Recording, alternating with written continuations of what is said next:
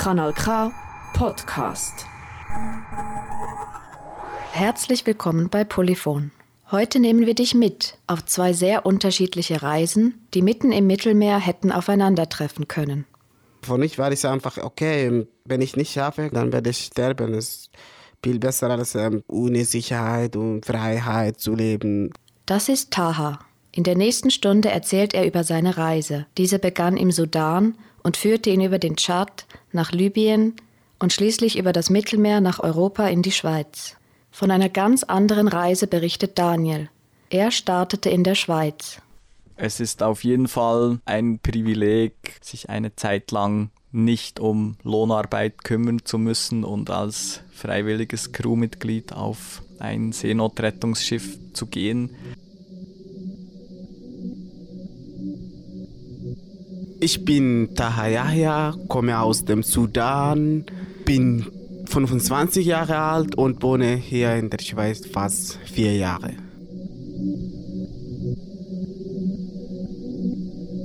Mein Name ist Daniel und ich war mehrmals in letzter Zeit auf Seenotrettungsmission auf der Juventa und auch auf der Sea-Watch 3 im zentralen Mittelmeer.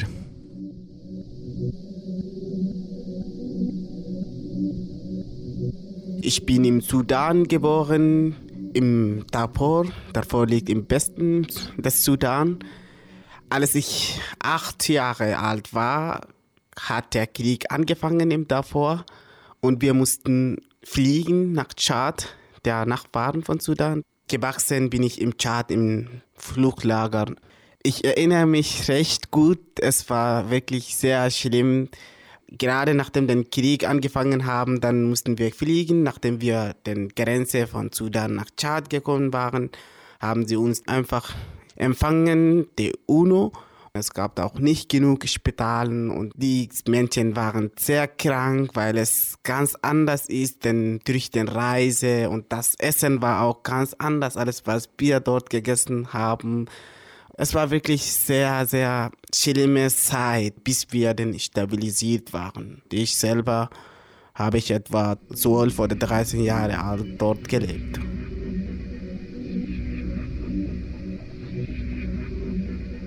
Ja, ich bin in Bern aufgewachsen und ich würde sagen, meine Kindheit und Jugend war eigentlich sehr wohlbehütet. Also ich konnte zur Schule gehen und ähm, habe nach der Schule eine Ausbildung gemacht, eine Ausbildung als Maschinenmechaniker.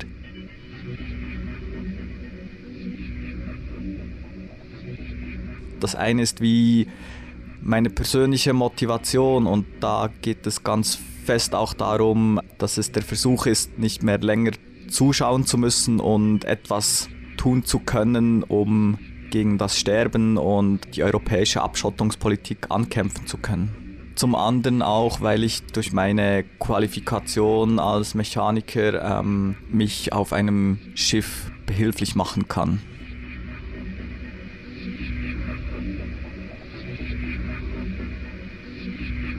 Die Flüchtlingslager sind einfach dort im Tschad mit dem UNO, aber es ist auch nicht so sicher. Es gab ja auch 2011 den Vereinbarung zwischen sudanischer Regierung und tschadischer Regierung und tschadische Regierung auch konnten einfach kontrollieren und so. Für mich war einfach es unangenehm und macht mir einfach keinen Sinn, einfach nur warten und habe ich gedacht, dann musste man auch etwas Neues machen oder einfach bessere Sicherheit oder sich qualifizieren lassen oder einfach kam zu mir einfach eine Idee und ich habe gesagt, nein, ich gehe nach Libyen und so. Und dann habe ich mich entschieden, einfach, ich wollte entweder in Freiheit, in Sicherheit leben oder einfach sterben.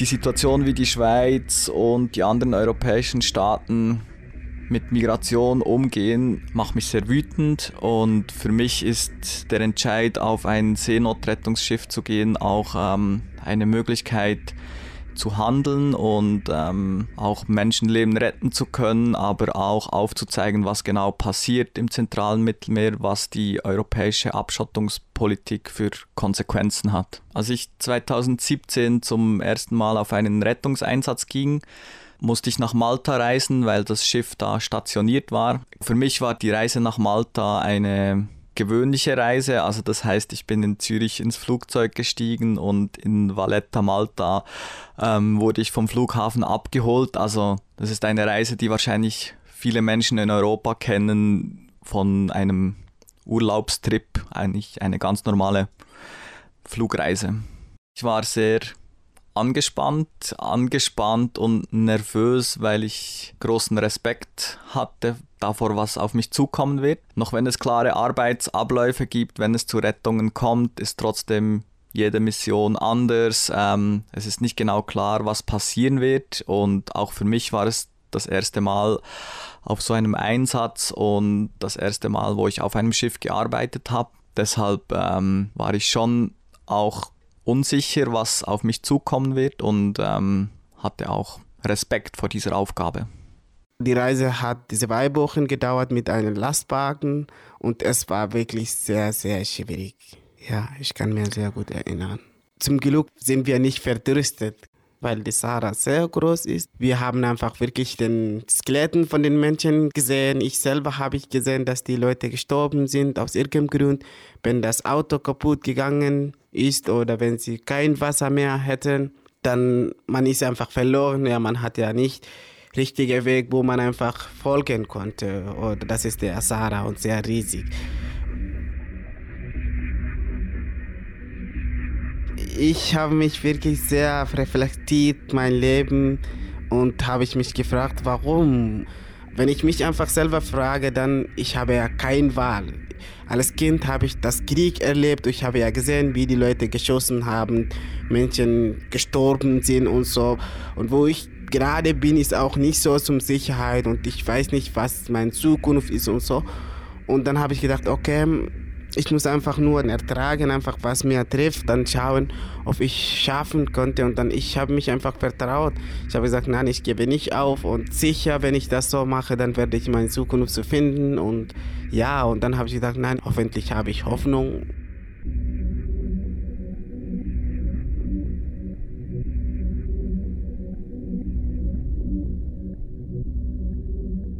Die Schweizer und Schweizerinnen lieben es zu reisen.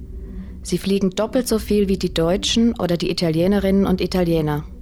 Im Winter nach Thailand, zum Shoppen nach New York. Grenzen gibt es da quasi keine. Okay, wer einen eher unüblichen Ort besuchen will, zum Beispiel den Iran, muss mal ein Visum beantragen. Aber sonst ist der rote Pass mit dem weißen Kreuz die Garantie für eine sehr große Bewegungsfreiheit.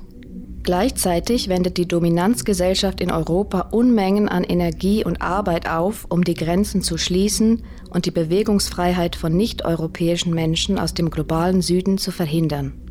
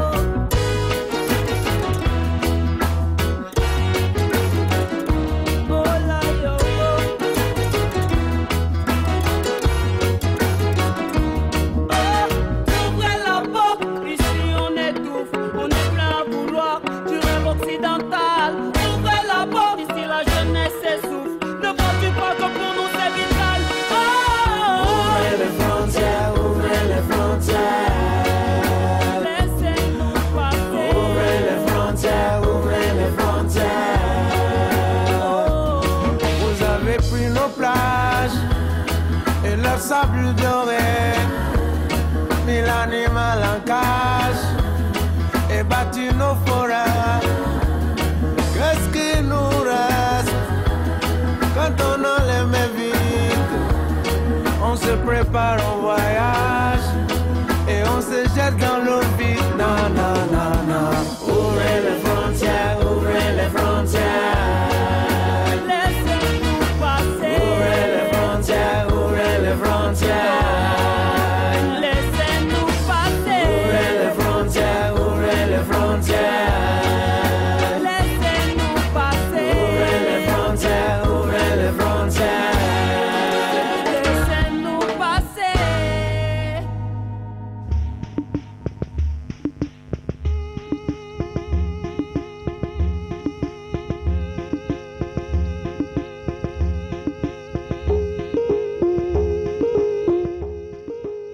Libyen, es gibt ja nicht jetzt äh, eine Regierung, sondern es ist einfach, jeder Kanton oder jede Stadt regiert für sich selbst. Und dann jeder Mensch ist oder jeder Volk ist das einfach eine Regierung. Und jeder hat ein Waffen und dann er macht, was er will.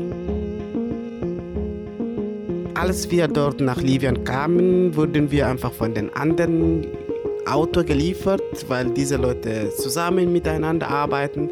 Und dann, das war ja in der Nacht und sie haben, uns einfach mit dem anderen Auto genommen und dann einfach irgendwo draußen von der Stadt in eine Wohnung genommen und haben wir uns gesagt, hey, jetzt ihr seid hier und das heißt jetzt, das ist ein Gefängnis, aber das heißt, ihr müsst euch befreien, dann müsst ihr Geld bezahlen. Und ich selber hatte ja kein Geld und ich kenne ja niemand in Libyen und hinten auch, ich hatte ja keine Telefonnummer, wo ich meine Familie anrufen konnte. Und dann habe ich gesagt, hey, ich komme von den Lagern und meine Familie, sie haben auch kein Geld. Sie haben gesagt, das ist keine Lösung, einfach, du musst einfach Geld bezahlen dafür. Und sie haben uns einfach geschlagen und dann man bekommt auch nicht das gut zum Essen, weil sie unbedingt das Geld haben möchten. Und ich habe gesagt, nein, habe ich das nicht. Und dann jemand hat gesagt, okay, ich kenne jemanden und der hat zum Arbeit. Dann ich gebe diese Person und dann du arbeitest für diese Person und er bezahlt uns das Geld. Diese Person hat einfach diese Leute Geld bezahlt und hat mich genommen. Und dann ich musste für diese Person etwa drei Monate arbeiten. Nach den drei Monaten hat gesagt, ja, du hast einfach drei Monate gemacht, dann bist du frei. Und da habe ich auch nicht geglaubt. Ich dachte, vielleicht er hatte mir einfach noch weiter behalten können und so. Und dann hat er gesagt einfach, hey, jetzt bist du frei und dann ja, ich kann dir einfach in die Stadt bringen, wenn du Le Leute hast und so. Zum Glück an dem Tag habe ich die sudanischen Leute getroffen, habe ich erzählt, welche Situation bin ich und dann sie haben mir gesagt, ja, du kannst gerne mitkommen und dann jemand hat mir so nach Hause gebracht und ich bin Sudanisch und die anderen sind Sudanisch, dann ist okay, wir sind in der Entfernung von das Land, dann durfte ich auch ein bisschen ab und zu denn zusammenarbeiten, Handwerker einfach. Manchmal bin wir am Samstag oder Freitag nicht arbeiten, weil wir Ruhe haben wollten. Die Leute kommen mit den Waffen und sagen, wir haben arbeiten, warum schläft ihr hier zu Hause? Und sie bedrohen uns, dass wir arbeiten müssen. Einmal haben wir einmal erlebt und sind hier mit, mit dem Auto gekommen, haben sie uns gesagt, ja, sie müssen im, im Auto einsteigen.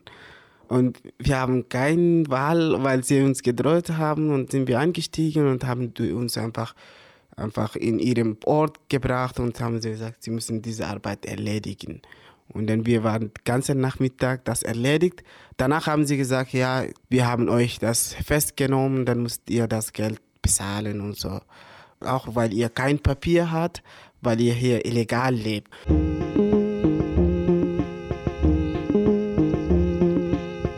Wo ich bin, einfach erlebe ich immer Krieg und dann ich habe ja keine Freiheit.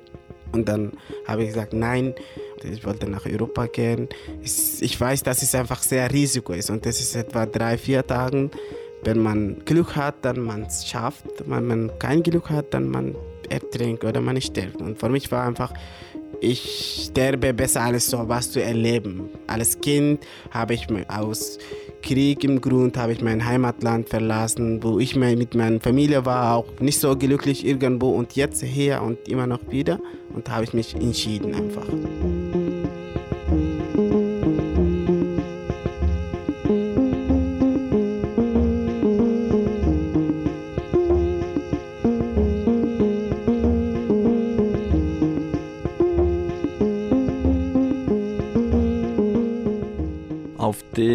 Einsätzen, auf denen ich war, ist es eigentlich so, dass ein Einsatz vielleicht so drei, vier Wochen dauert.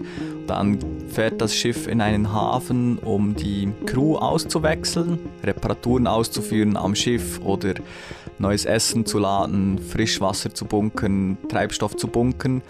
Als dann die ganze Crew beisammen war, ist man zum Schiff gegangen und hat die alte Crew abgelöst Sobald wir auf dem Schiff waren, haben auch so die ersten Sicherheitseinweisungen stattgefunden und die Briefings, auch das psychologische Briefing, was ein sehr wichtiger Punkt ist vor dem Einsatz. Und dann geht es eigentlich los mit den ersten Trainings, weil die ganzen Abläufe müssen sitzen, wenn es dann zum Ernstfall kommt. Also ich habe mich sehr gut aufgehoben gefühlt mit der Besatzung, die wir hatten. Es war alles in allem eine sehr junge, aber doch auch professionelle Besatzung. Also die komplette Crew arbeitet ehrenamtlich auf diesem Schiff und ähm, war trotzdem sehr professionell. Also ich habe mich auf jeden Fall sehr sicher gefühlt auf dem Schiff und wie auch äh, mit den Leuten, wo ich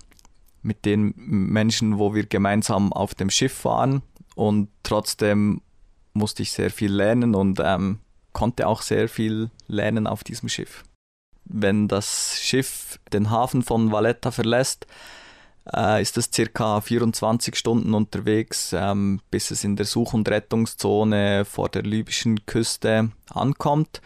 Einmal in dieser Region angekommen, besteht eigentlich der Tag darin, Wetterdaten auszuwerten und Patrouillefahrten zu machen. Das heißt dann, dass wir versuchen, auf dem Radargerät oder mit den Ferngläsern mögliche Boote zu finden. Wir probieren auch uns strategisch an guten Orten aufzustellen, wo die Wahrscheinlichkeit am größten ist, um Boote anzutreffen. Eigentlich kennt man wie so die Küstenabschnitte, wo Boote losfahren. Wir können wie Wind- und Strömungsdaten mit berücksichtigen. Auf dem Schiff gibt es einen 24-Stunden-Betrieb. Das heißt zum Beispiel, die Brücke ist rund um die Uhr besetzt. Es gibt dann bestimmte Arbeiten, die regelmäßig ausgeführt werden müssen, so Wartungsarbeiten. Das war zum Beispiel auch viel von meiner Arbeit, wenn ich da im Maschinenraum war. Die restliche Crew ist eigentlich damit beschäftigt, Ausschau zu halten und wenn es dann zum Einsatz kommt, braucht es die ganzen 14 Leute, die an Bord sind, um so einen Einsatz sicher und gut durchzuführen.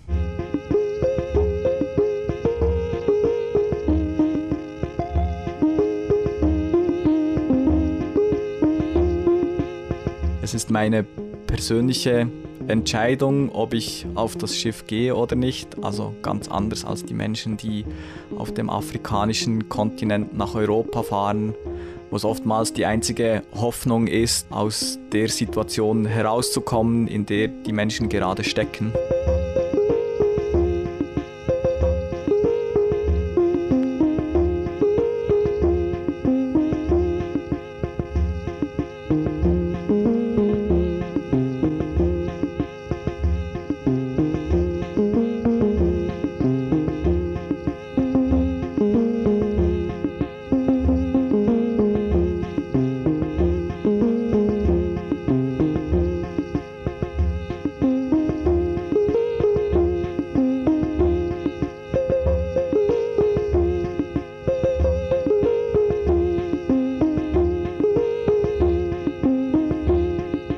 Jemand hat gesagt, ich kenne die Person, die diese Leute schickt und so, das ist eine libyanische Person.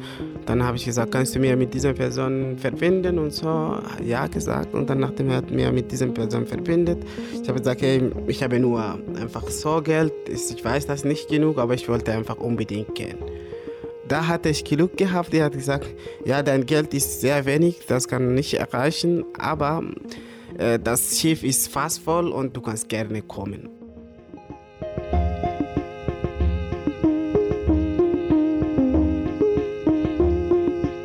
In diesem Fall auch war ich ganz allein.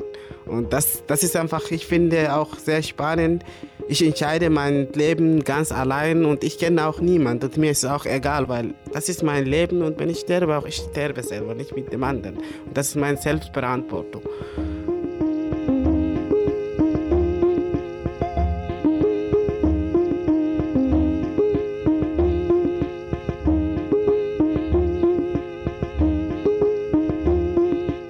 Am 28. März 15 war der Eintritt im Meer um 2 Uhr in der Nacht.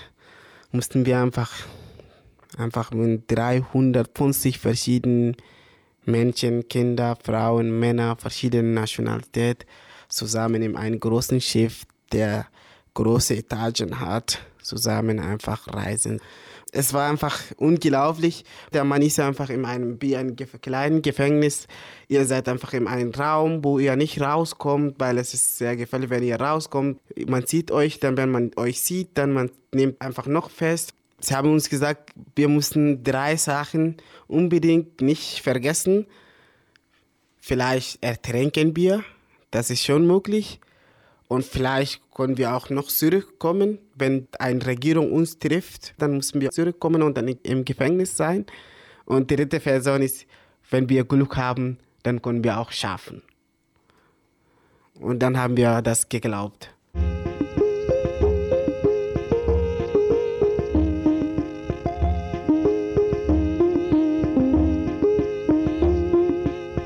Äh, es gab ja zwei Etagen und dann ich selber war ich unten im zweiten Etagen, etwa 100 Personen oder so, 150 Personen unten im zweiten Etagen und die anderen waren oben. Wir waren neben den Maschinen und es war recht heiß. Etwa zwei Stunden nachdem wir angefangen haben zu fahren, ist die, unsere Maschine kaputt gegangen. Wir konnten nicht etwas machen. Und was die Herausforderung war, die verschiedenen Sprachen es gab Leute, Arabisch gesprochen, Französisch, Englisch, Tigrinya, ich, Masalit. Einfach, es war wirklich verschiedene Nationalität. Und wir haben nicht miteinander kommuniziert, weil wir niemanden als Moderatoren gehabt haben. Alle streiten miteinander, man versteht nicht, was der andere sagt. Zum Glück, wir hatten eine Person, der mit den Maschinen ein bisschen kennt.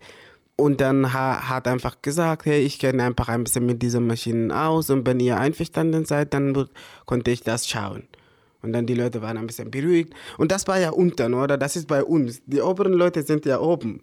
Sie wissen ja nicht, ob es gut läuft oder schlecht läuft, weil die, das Schiff ist, es treibt. Diese Versuch haben wir gesagt, okay, du musst einfach gerne anschauen. Und dann hat er geschaut, etwa Viertelstunden, hat geklappt, zum Glück. Und dann wir dürften nochmal weiterfahren. Danach etwa drei, nochmal eine Stunde oder zwei Stunden ist noch kaputt gegangen. Und dann haben wir gesagt, haben wir informiert, es kommt Wasser viel von unten und wir hatten ja kein Material, wo wir das Wasser rausschütten konnten. Und dann haben wir geklopft oben, hey Leute, wir sind einfach in schwierigen Situation, im Wasser irgendwie bis im Hälfte und dann sind wir alles rausgekommen und dann, wir laufen einfach irgendwo was, wo das einfach schief läuft. Und das war wirklich sehr schwierig, weil 350 Personen sind wir nicht gut ausgewogen gesessen, sondern irgendwo dort ist viel und bei den anderen ist wenig und so hin und her. Wir haben ja aufgegeben, oder? Es, es ist etwa drei, zwei Stunden, es ist einfach kaputt und das Wasser ist fast voll und wir haben ja keine Wahl. Und da habe ich gesagt, jetzt ist einfach, wir fahren, bis das Schiff sinkt. Und dann um sieben am Morgen haben wir mit dem Rettungsschiff getroffen. Und das war wirklich unglaublich. hatten wir so große Freude. Sie waren mit dem großen Schiff und dann haben sie mit kleinen Schiff rausgekommen und dann haben sie uns einfach gekommen, hey, sei euch, sei euch einfach still oder langsam und dann wir, wir werden euch retten, eins nach dem anderen.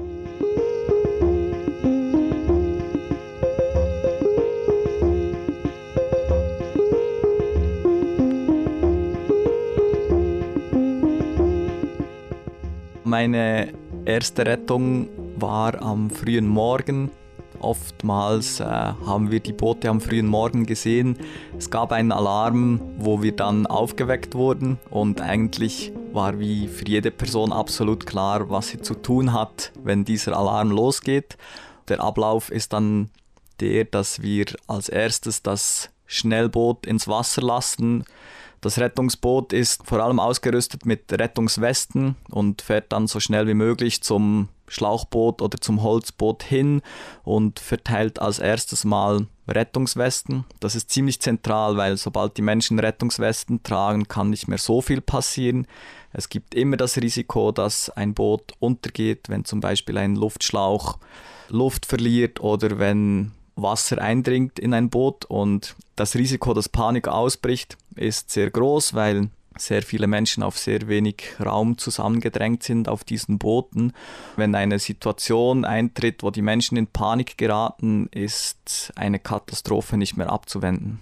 Wenn die Leute mit Rettungswesten versorgt sind, dann beginnt die Bergung. Also das heißt, wie das Boot wird evakuiert und die Menschen kommen auf unser Schiff, wo sie dann medizinische Versorgung erhalten, Trinkwasser und auch Essen. Es ist wie klar, auf dem Schiff gibt es gewisse Regeln, die sind sicherheitsrelevant und auf jeden Fall stellen wir keine Regeln auf, die keinen Sinn machen.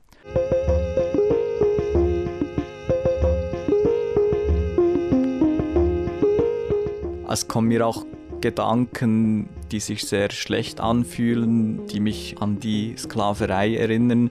Wenn, wenn ich dann als weißes Crewmitglied eine Machtposition habe auf dem Schiff, dass eine Abhängigkeit entsteht, weil wie die vorwiegend weiße Crew das Schiff operiert und betreibt und eigentlich auch quasi entscheidet, was passiert, auch wenn wir natürlich nichts machen, was wo wir nicht denken, dass das im Sinn der geretteten Menschen passiert, aber trotzdem kommen wir dann Bilder hoch, die ich kenne, zum Beispiel aus dem Geschichtsunterricht, wenn ich als weiße Person Essen austeile an die geretteten schwarzen Menschen. Ich denke dann auch oft nach über ähm, meine Privilegien und das Glück, auf einem Ort der Erde geboren zu sein, wo das Leben sehr einfach ist im Vergleich zu vielen anderen Orten und wo mein Leben mit sehr viel ausgestattet ist, was andere Menschen nicht haben.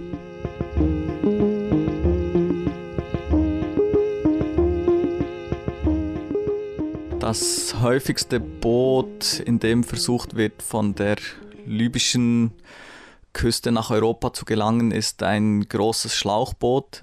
Wenn man das zum ersten Mal sieht, ist es unvorstellbar. Die Vorstellung, dass man damit ein Meer überqueren möchte. Das ist ein Schlauchboot, was einen Holzboden eingebaut hat, hinten ein kleiner Außenbordermotor und auf diesem Boot sitzen zwischen 100 und 150 Menschen sehr eng zusammengedrängt. Damit diese Gummiboote fahren können, muss schon Wind und Seegang optimal sein, damit man damit überhaupt ein bisschen Fahrt aufnehmen kann. Aber so wie die Boote unterwegs sind, ist es eigentlich unmöglich, überhaupt zum Beispiel die Insel Lampedusa zu erreichen. Diese Fahrt würde tagelang dauern. Die Menschen haben nichts dabei, außer die Kleider, die sie die sie tragen. Es gibt auch nicht ausreichend Treibstoff, um überhaupt eine so weite Strecke zurücklegen zu können. Zudem sind diese Boote sehr schwierig zu fahren. Ich habe Berichte gehört von Irrfahrten, dass die Menschen eigentlich nicht wussten, wo sie hinfahren müssen. Also die Wahrscheinlichkeit, dass ein solches Boot tatsächlich nach Europa kommt aus eigener Kraft, ist sehr, sehr klein. Ein solches Boot gilt per se als Seenotfall, auch wenn das Boot gar nicht am Sinken ist, aber eigentlich durch die schlechte Ausstattung und dadurch, dass die Boote so überladen sind, ist es ein Seenotfall. Das heißt, in einem Seenotfall ist jedes Schiff verpflichtet, diesen Menschen zu helfen und ähm, diese Menschen zu retten. Das konnten wir aber nur tun außerhalb des libyschen Territorialgewässers und das ist außerhalb von zwölf Seemeilen. Wenn wir innerhalb von dieser zwölf Meilen Grenze sind, befinden wir uns in libyschen Gewässern und eigentlich quasi auf libyschem Boden und unterstehen libyschem Recht.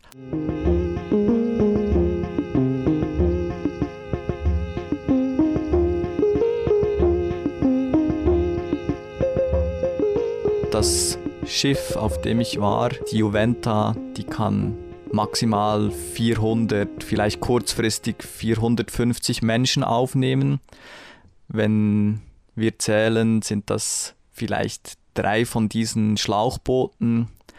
Es gab dann einen Moment, wo wir eigentlich absolut voll waren. Das heißt, wie jeder Quadratmeter auf Deck war, waren Menschen, die wir zuvor gerettet haben und wir haben immer weitere Boote gefunden und ähm, plötzlich habe ich festgestellt, dass auch wir an unsere Kapazitätsgrenze gelangen. Wir haben ein Schiff aus Stahl mit Rettungsbooten, mit Rettungsinseln, mit Kommunikations- und Navigationsmittel, alles ist in doppelter oder dreifacher Ausführung vorhanden und es ist unglaublich, wie viel höher dieser Sicherheitsstandard ist und dass wir plötzlich nicht mehr die Möglichkeit haben, Menschen aufzunehmen. Das war für mich auf jeden Fall ein sehr schwieriger Moment.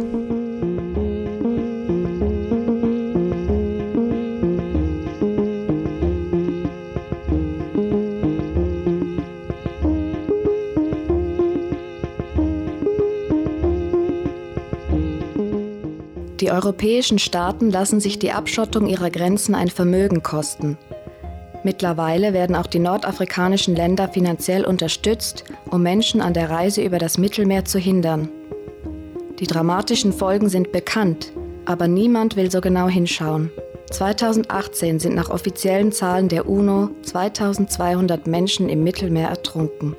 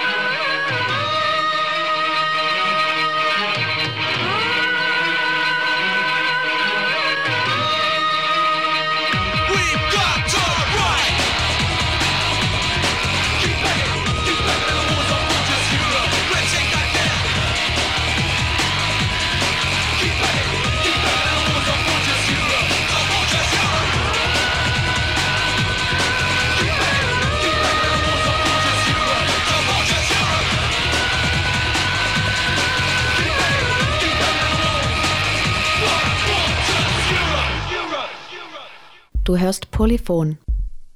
Heute mit zwei unterschiedlichen Reiseberichten aus dem Mittelmeer. Von Taha, der vom Sudan in die Schweiz kam, und von Daniel, der von der Schweiz ans Mittelmeer reiste, um auf einem Seenotrettungsschiff zu arbeiten.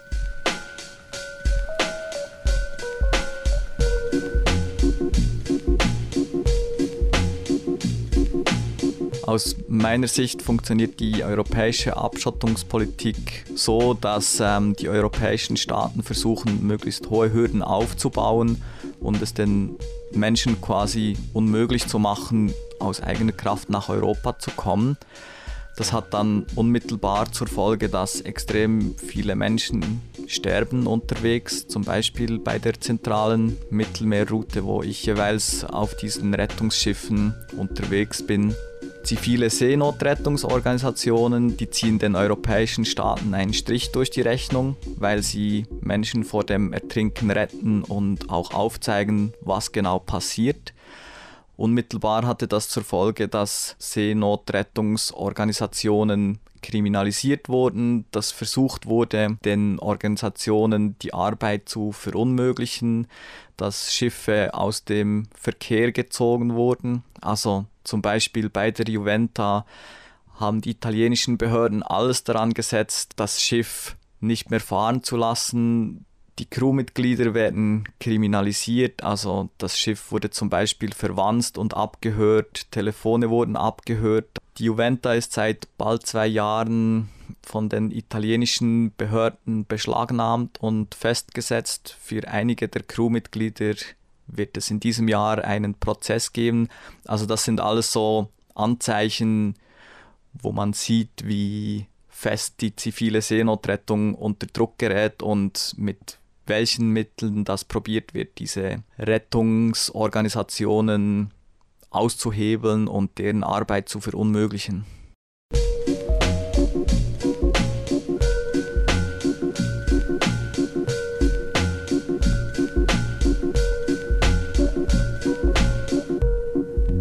Eigentlich schreibt das internationale Seerecht vor, dass wenn ein Schiff eine Rettung durchgeführt hat, dass sie in den nächsten sicheren Hafen diese Menschen bringen müssen.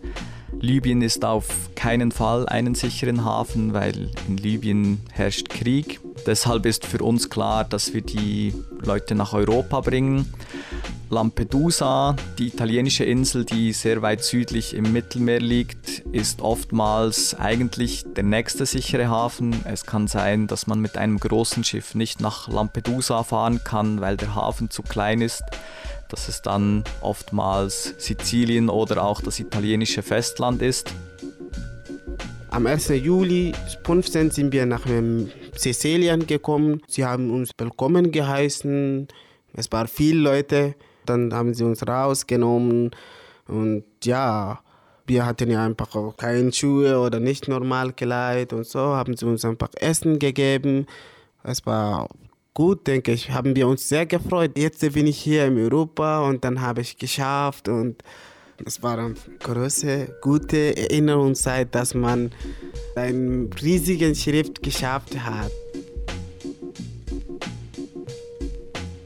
Leider ist seit die aktuelle italienische Regierung an der Macht ist, das fast unmöglich, überhaupt nach Italien zu fahren. Der italienische Staat nimmt seine Pflichten in keinster Weise wahr und versucht es zu verunmöglichen, dass Migrantinnen und Flüchtlinge nach Italien gebracht werden. Für uns hat das dann im Konkreten geheißen, dass wir fast zwei Wochen unterwegs waren, bis es schlussendlich eine europäische Übereinkunft gab, die die Verteilung der Menschen, die wir gerettet haben, geregelt hat und uns schlussendlich einen Hafen in Sizilien zugeteilt wurde. In diesen fast zwei Wochen der Ungewissheit gab es auch viel Raum für Gespräche. Mir haben viele Menschen erzählt, was sie in Libyen erlebt haben. Die meisten von ihnen haben Foltererfahrung. Viele waren extremer Gewalt und Willkür ausgesetzt, was mich dann umso wütender gemacht hat, als ich realisiert habe, dass eigentlich all diese Menschen dringende psychologische Betreuung bräuchten und sie zum Spielball der europäischen Abschottungspolitik gemacht werden.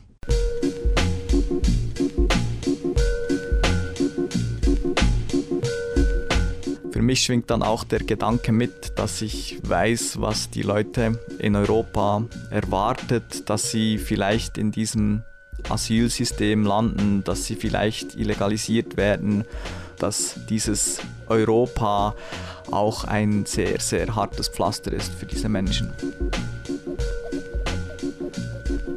Während die Bewegungsfreiheit von weißen Menschen fast keine Grenzen kennt, gilt das Umgekehrte für viele schwarze Menschen und People of Color. Seit dem Anfang des Kolonialismus werden ihre Rechte eingeschränkt. Der Kolonialismus hat auch für die ungleiche weltweite Reichtumsverteilung gesorgt. Die reichsten 42 Menschen besitzen so viel Reichtum wie die ärmere Hälfte der Menschheit. Viele der Gründe, warum Menschen fliehen, haben mit der Globalisierung und nach wie vor kolonialen Verhältnissen auf diesem Planeten zu tun. Viele Menschen brechen aufgrund völliger Perspektivlosigkeit auf. Ja, als ich hier kam, einfach habe ich den Asylantrag gemacht und musste warten und ein Interview machen. Ich habe schockiert. Ich, ich bin ja Opfer. Und wenn Sie mich so fragen, es sieht so aus, ob ich jemanden getötet habe oder so. Auf jeden Fall, ähm, etwas über drei Jahre musste ich das Asylantrag warten, bis ich den Aufenthaltsbewilligung bekommen habe. Habe ich auch nicht den anerkannte Aufenthaltsbewilligung bekommen, sondern habe ich vorläufig bekommen. Aus irgendeinem Grund, keine Ahnung ich hatte ja keine Gelegenheit, einen Anwalt zu machen. Und wenn sie kein Geld hat, dann musst du akzeptieren, egal ob du Ja sagst oder Nein sagst. Seit ich da bin, lerne ich die Sprache und dann wohne ich auch mit dem Wohngemeinschaft oder mit dem Schweizer Gesellschaft zusammen. Und, aber was mich ein bisschen sehr nervt, ist einfach, wirklich fühle ich mich auch manchmal sehr diskriminiert oder rassistisch aus dem irgendwie Polizei ohne Grund, man wird kontrolliert und oder mit der Bevölkerung auch, man trifft sich, äh, du bist der Ausländer, einmal im Zug, als ich neben den Personen saß, diese Person ist einfach aufgestanden und dann hat den Stuhl verlassen. Ich fühle mich wirklich nicht so willkommen, sondern unerwünscht. Einmal hat jemand mich gefragt, fühlen Sie sich als Bürger? Da habe ich gesagt, natürlich nicht. Gut, ich habe ja Sicherheit viel besser als in Afrika oder in Situationen. Das akzeptiere ich schon. Aber bei der anderen Seite, es, man kann nicht vergessen, nur, okay, mir geht's gut und ich habe Sicherheit. Aber was sich mir trifft, dann das gehört auch mein Leben. Und das ist die Realität. Das beweist, dass ich nicht Bürger bin. Wir haben nicht gleiche Rechte.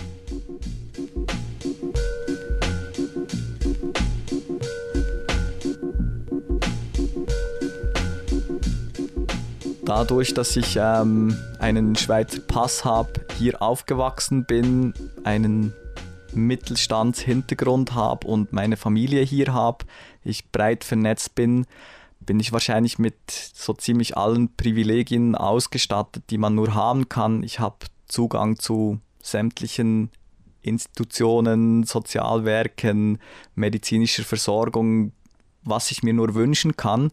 Ich bin fest davon überzeugt, dass dieser Reichtum auch auf der Armut anderer Menschen basiert. Also das heißt, wie es geht auch um Flucht- und Migrationsgründe, wo wir eine sehr große Verantwortung haben mit unserem Standard, den wir hier vorfinden.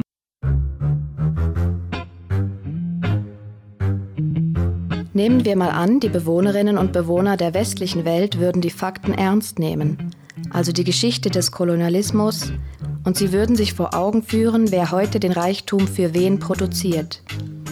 Könnten sie dann irgendjemandem glaubhaft verwehren, nach Europa zu kommen?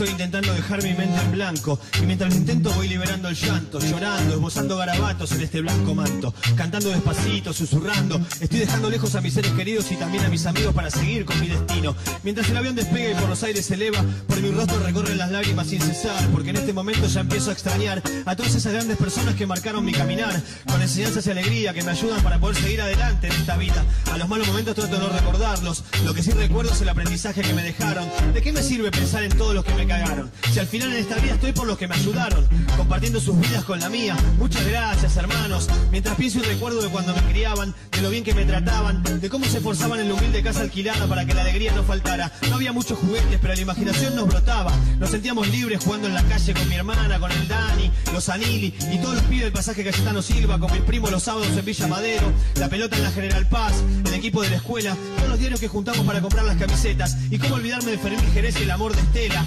El gallego Cambón me regaló mi primer libro, El Corsario Negro, Jaco el ajedrez. Y las primeras jugadas salieron en la zapatería de mi viejo, donde entre mates y alegría, mi tío Osvaldo, Víctor y el Tano laburaban cada día para pagar el alquiler y a sus hijos dar de comer. Y así verlos crecer con la esperanza de que pudieran lograr todo lo que ellos no pudieron hacer. En mi casa nos esperaba mi vieja, siempre pendiente de que no nos faltara nada. Con mucho amor nos cocinaba y nos alimentaba de su amor para que seamos buena gente en el presente que vivimos donde la desigualdad manda. Una gallega inmigrante que dejó su tierra natal a los 16 años, escapando de la miseria que dejó la guerra civil española, para aterrizar en Lanús, en Buenos Aires, en la zona sur, con mis tíos y mis abuelos, todos pobres campesinos gallegos caminando por la ciudad. Un inmigrante va. A ninguno le pidieron papeles para entrar, ¿eh? Caminando va por la ciudad. A ninguno le pidieron papeles. Lejos atrás,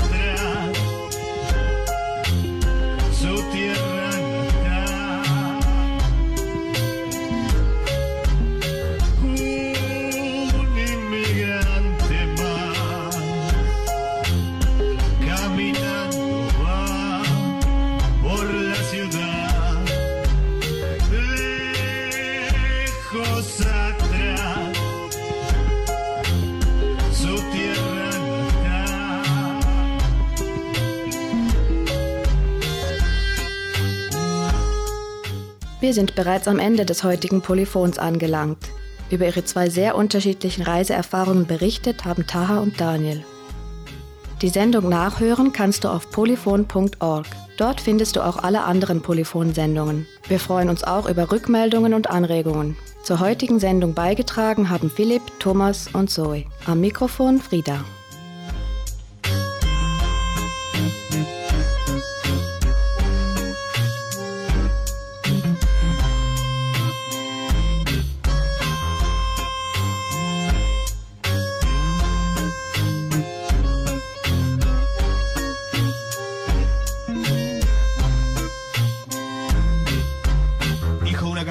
Campesina emigrante de La Rioja, el pequeño zapatero, empezó a muy temprana edad su oficio en el arte del cuero, enseñado por los italianos de la calle de Anfunes, en Villa Madero, hasta que montó su local y con vocación empezó a trabajar con esmero, y así fue que la gallega y el tano se conocieron, nos tuvieron, mis viejos nos convencieron de que estudiar era importante para salir adelante. Ellos hicieron cualquier cosa a fin de que estudiáramos. Lamentablemente no se daban cuenta de que este puto sistema los esclavizaba, los reprimía, los torturaba y los robaba, les mentía diciendo cómo tenían que pensar y actuar a través de la televisión, los diarios y las radios, sus emociones, anulando sus sensaciones, imponiendo sus formas y religiones, pegando con bastones, con dictaduras financiadas por las corporaciones, con gobiernos democráticos, hijos de puta, traidores, llenos de políticos corruptos, de jueces corruptos, de policías corruptos. Es imposible así que algo cambie. La verdad es que es muy difícil. ¿Cómo mierda va a cambiar la cosa si la comodidad es mirar para el costado? Dentro del falso lujo están todos aburguesados y los inmigrantes amontonados en pisos, hacinados, marginados, ocultados y si reclaman son expulsados del continente, del país, del barrio. Lo mismo les da. Estos hijos de puta nos esclavizan a título de mano barata y a manera de gracia nos denominan chinos, negratas, paquis y sudacas. La reconcha puta que los parió, hijos de puta. Mientras los inmigrantes viven pudriéndose tras la zanahoria, ellos manejan el burro de memoria. Son la escoria. ¿Qué pasaría si hubiera autogestión? y sin políticos intermediarios que voten las leyes por nosotros. Acción directa de la gente y para la gente, sin tener que soportar toda la mierda conformista que nos hacen comer a través de este puto sistema capitalista, sistema opresor que nos utiliza hasta desangrarnos. Y así vamos los inmigrantes globalizados, tuneados para satisfacción de los hijos de puta que montaron este tinglado. Ahora me toca a mí vivir del otro lado del charco. A los 27 elegí partir para buscarme la vida y el mango, a encontrar un camino con la música en otra parte, a juntarme con más músicos y muchos más inmigrantes. Acá vivo y sigo aprendiendo que nadie te regala nada. La policía me lo hace difícil y me trata como la mierda. Cuando les digo que estoy cantando porque es mi trabajo, les importa tres carajos mi situación personal. Me dan asco, me dan ganas de vomitar, por eso no paro de gritar de aquí para allá, pero siempre cantando fuerte, protestando por la checa y también arriba del tren, escapando de la yuta y de los segurratas hijos de puta que nos persiguen por todos lados para no dejarnos tocar. Nos podrán multar, pegar y nuestros instrumentos quitar, pero la música en tu puta vida la vas a poder hacer callar. ¿Sabes lo que te digo, facha asqueroso de mierda, de mirada despreciante? Abrí los ojos, idiota, ignorante. Tu abuelo también fue un inmigrante, pelotudo. Un inmigrante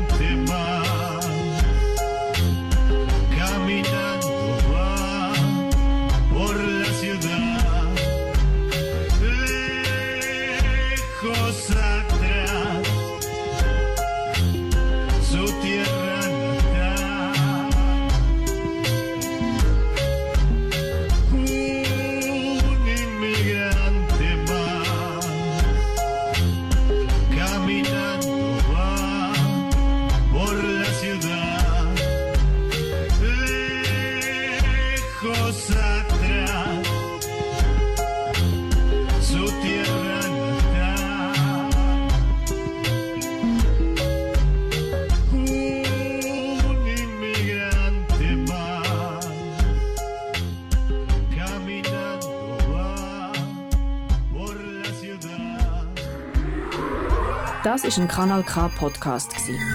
Jederzeit zum Nachhören auf kanalk.ch oder auf deinem Podcast App.